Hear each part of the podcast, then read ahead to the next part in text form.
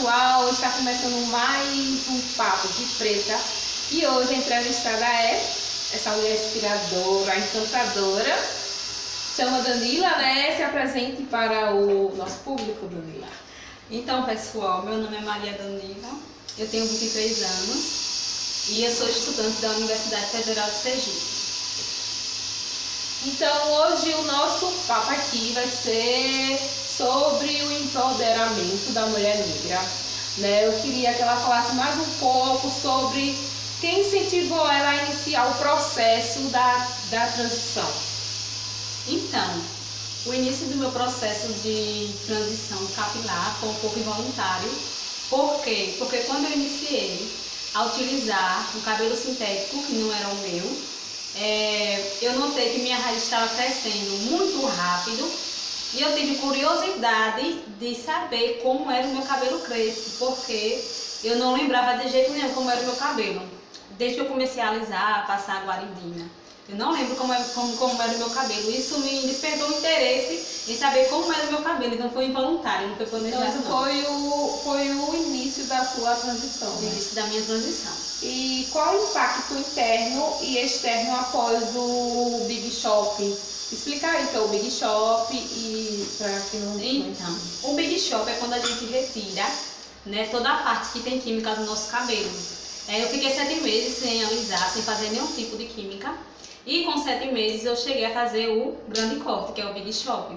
Aí eu cortei o meu cabelo bem baixinho e fiquei bastante assustada, porque eu não esperava que o meu cabelo fosse crespo, tão crespo quanto né, eu, eu recebi. Eu achava que ele, ser, ele seria mais cacheado. E aí eu tive um pouco né, de impacto de choque quando eu descobri que o meu cabelo era crespo.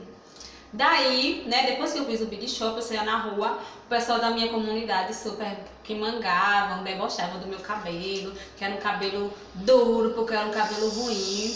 Mas, graças a Deus, né, eu encontrei forças na universidade, na Universidade Federal de Sergipe, onde lá, né, eu recebi muito apoio dos meus colegas, né, da galera da, da, da academia. Todo mundo me apoiou e eu fui encontrando forças para poder continuar e aceitar o meu black. Ah, você aceitou o seu crespo, então. Foi, eu aceitei o meu crespo.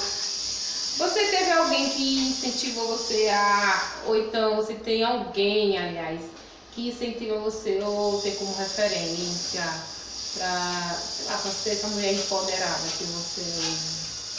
Ah, meu Deus. A minha referência de empoderamento, né, é mais virtual do que é uma coisa mais, mais próxima aqui da comunidade, porque nos dias atuais ainda existe muito racismo, é, muito preconceito é, na questão de aceitação da, da, da, do cabelo crespo.